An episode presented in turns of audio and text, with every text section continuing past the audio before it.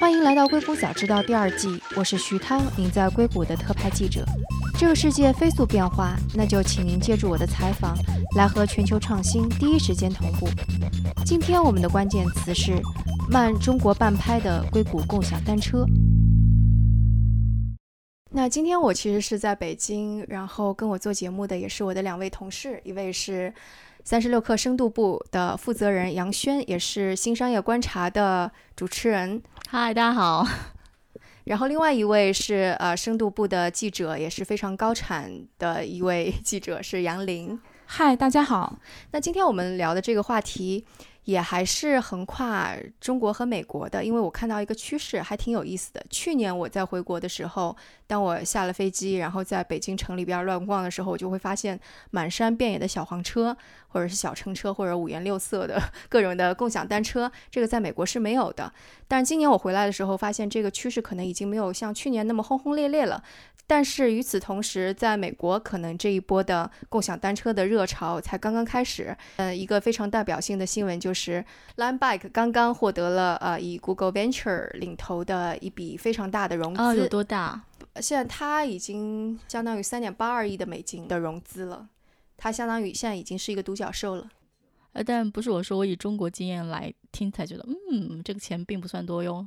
但你知道，在中国的那个估值一向是要比美国高的，所以之前很多的投资人，中国投资人到美国都说：“哎呀，美国的项目好便宜啊。”对，嗯，我说这个是因为说那个共享单车在中国最近这两年吧，然后一路走下来，它是一个重资产的一一种项目，然后其实你要花大量的钱去买车，然后给那些造车的公司付钱。然后这个其实还挺花钱的，这跟以前那种非常轻的互联网项目挺不一样的。然后我们就走着瞧吧，它一定会融。如果真的要做很大的话，一定会融很多钱的。对，我记得杨林在进行那个跟 Line Bike 进行采访的时候，好像 Line Bike 也解释过，说他们的成本和他们的那个收入是一个什么样的比例。首先呢，我们其实了解到 Linbike 他们的一个成本确实还挺高的，因为之前跟他们的创始团队也聊过，他们现在自行车是跟天津的那个富士达形成了一个独家的一个合作。富士达其实也比较贵，然后一辆自行车的生产成本大概现在是一千五百人民币左右，还是蛮高的。这个相当于说是比摩拜还有比 Hello Bike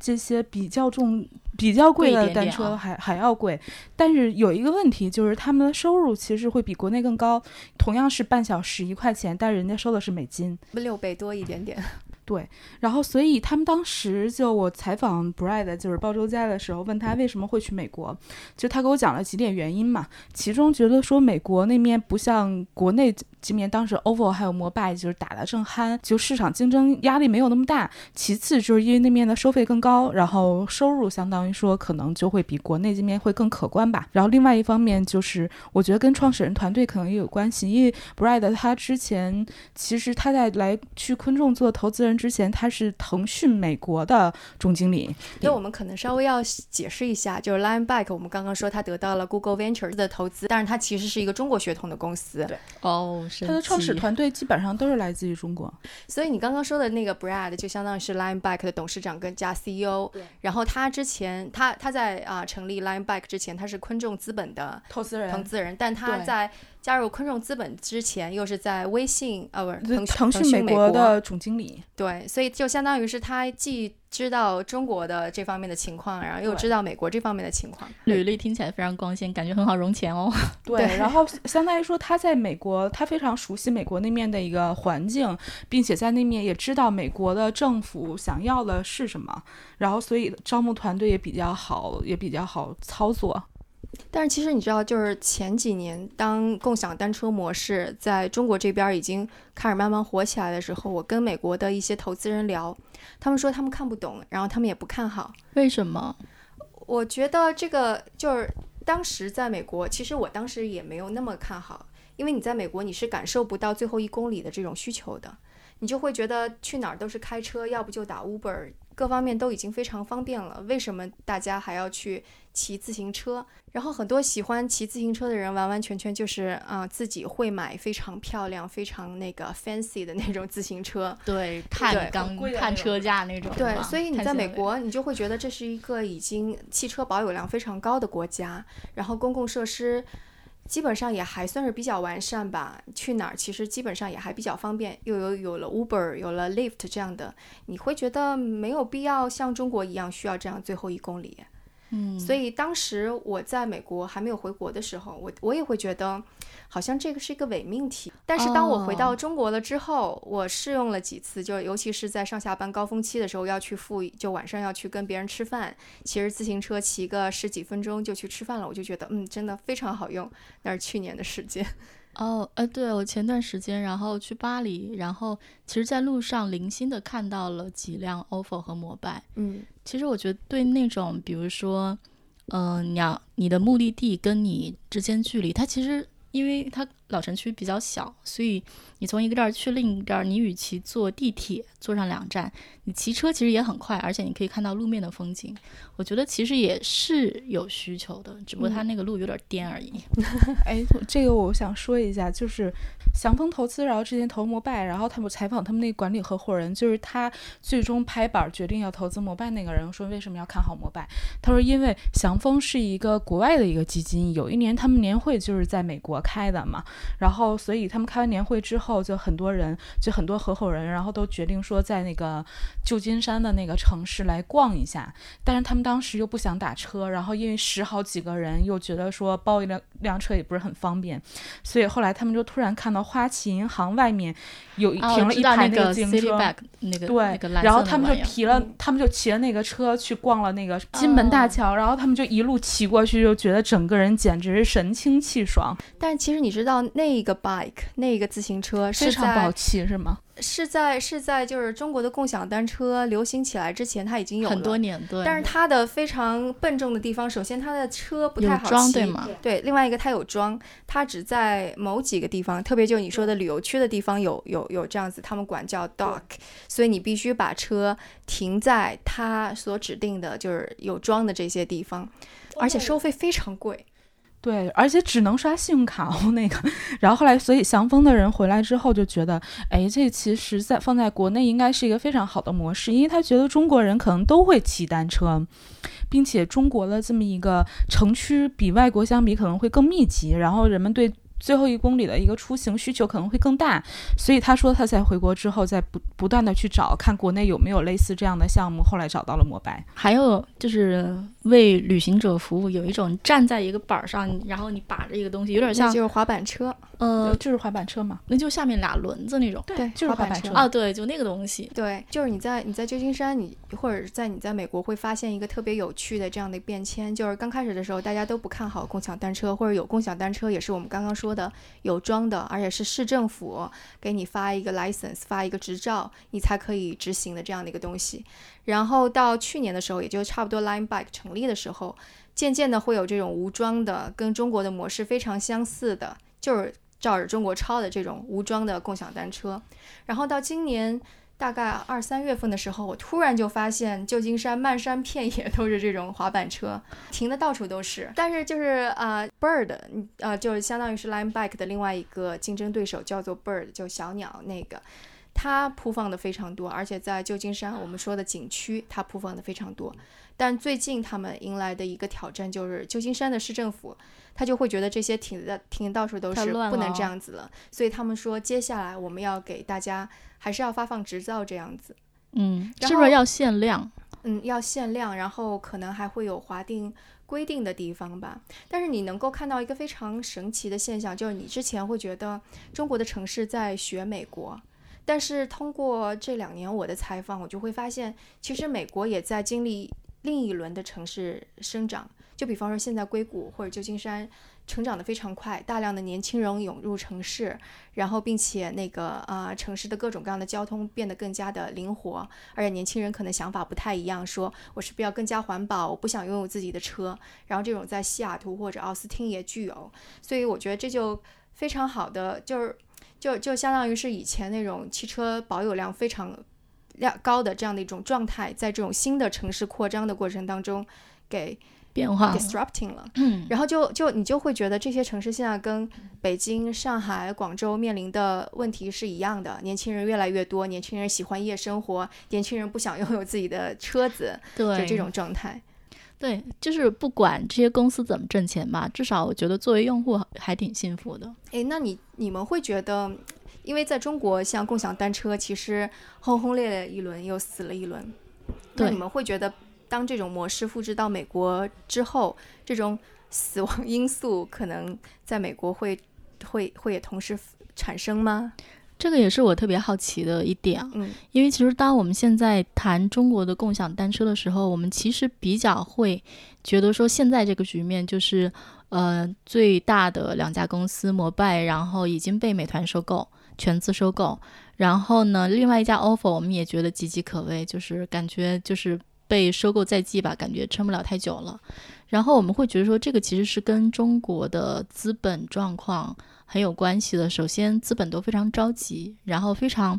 拼命的去 push 这些公司拿大量的钱，然后拼命的 push 这家公这些公司去疯狂的投车，以及疯狂扩张，以及疯狂打价格战。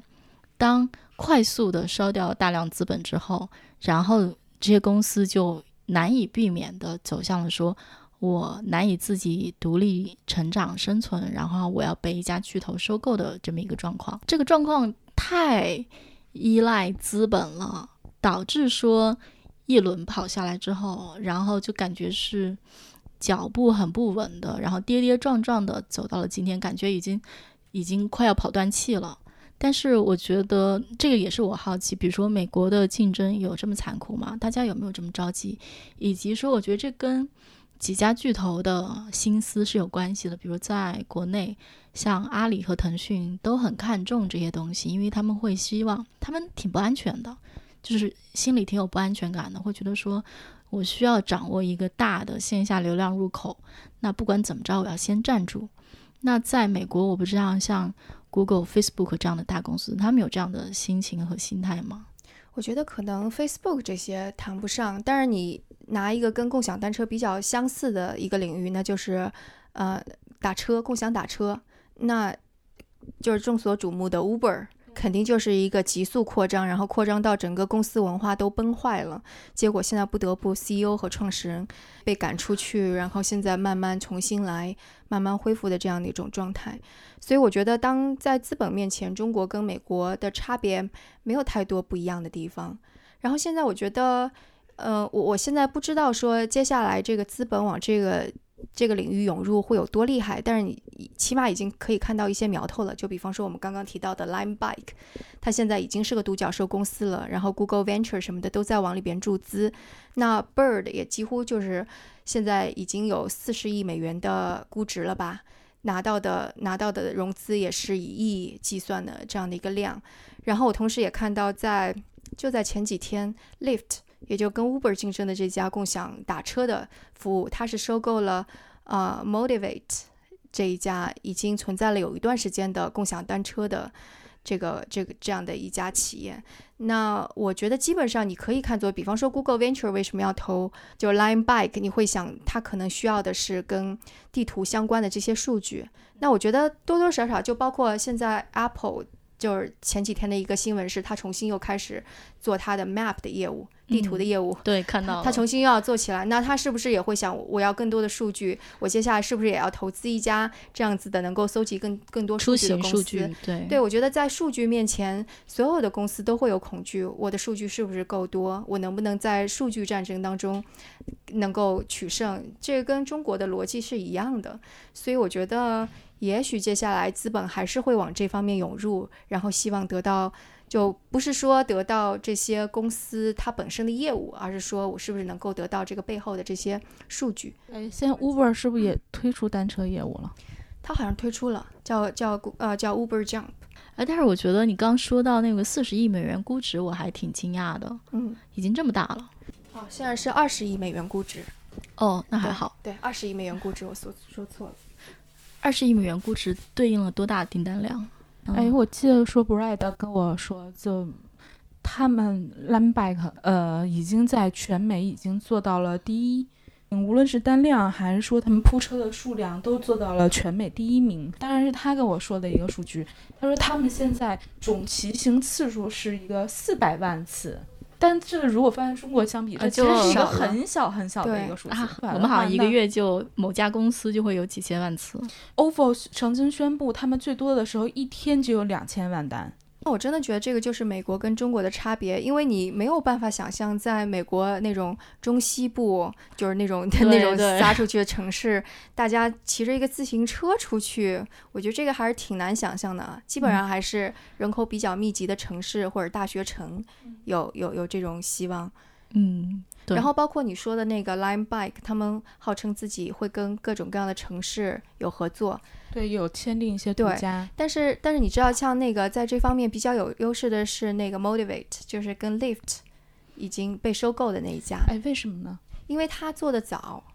然后他在就比方说，而且他的商业模式其实已经稍微有一点稳固了。他的商业模式就是，你会看到 Motivate 他的车子上面都刷着什么福特呀，或者就有一些大品牌的广告，所以他已经跟广告商已经有合作了。另外，他是他应该是有有装的那种，所以他基本上。进入一个城市就会跟城市政府去谈，这跟其他的不太一样。其他的就是我不管三七二十一，不管城市有没有规定，我先进去了再说。他的 founder 创始团队是什么背景？是美国人吗？还是怎样？对，他的创始人是美国人。对，我觉得这可能，比如说，我觉得中国背景的团队可能就会不管三七二十一就硬投，但是就大家之前就是强投，然后后来车子全都被美国政府给没收了嘛。对这个事儿，其实就是想说一下，因为我们之前也采访过 OFO 出海，然后无论是 OFO 还是 l i n e b a c k 然后就。都跟我们聊到说，其实他们在海外做共享单车最难的点就是如何去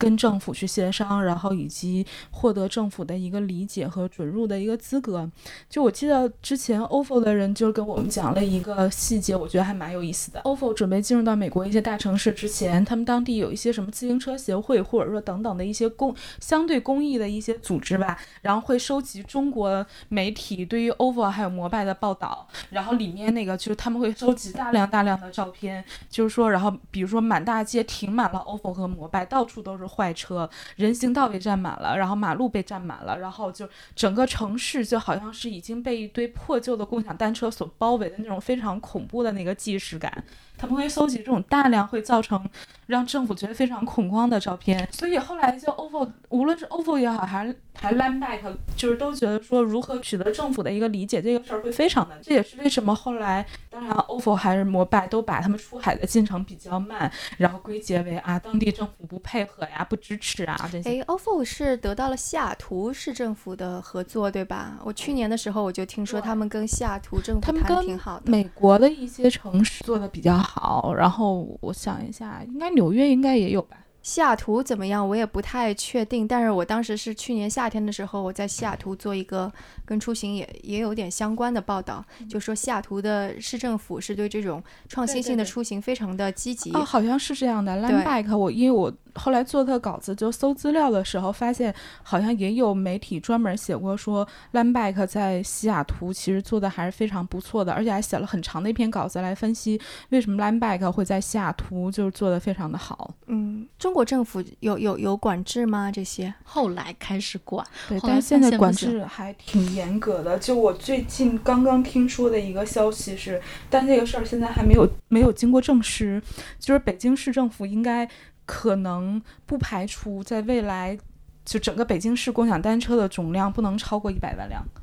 这个数字还是挺夸张，还是不是？但他怎么数啊？我跟你说，这个东西就很有意思。就我们之前我们都知道，然后大概的一个数据，就我调查过的一个数据说，OFO 其实去年在北京至少。就不算一六年，就至少一七年，在北京可能就差不多投放了一百五十万辆，然后摩拜大概投放了能有一百万辆，然后其他的还有那些什么第二梯队的玩家就不算了，五颜六色的对，五颜六色的对就不算了，然后但是他们跟政府。报的时候其实不太会报真实的数据，比如说 OFO 就说啊，我投放了一百二十万辆，摩拜可能说我投放了八十万辆，然后政府就觉得其他五颜六色的单车反正也都死的差不多了，不需要再去计算了。那 OK，就是 OFO 和摩拜两家最大的玩家加一起就大概投放了两百万辆了。但是我们去政府说上街去看了一下，说车上面有一半的车子都是坏的，所以他们后来又得出了一个大概的一个数字。OK，那我觉得北京。大概一百万辆就够了。但这个好像是内部人传出来的一个说法，现在还没有最终确定下来。嗯，其实现在旧金山在争论的也是说应该发多少的 license，license 就是说有多少的牌照可以投放多少的车。然后其实这两方就是争论特别厉害，一方面说如果投放太多，那整个旧金山本来路况就很差，本来路况就是老城区特别差，堵满了这些车，那怎么办？另外一方面说，你去看旧金山有那么多的人，那么多的人就是。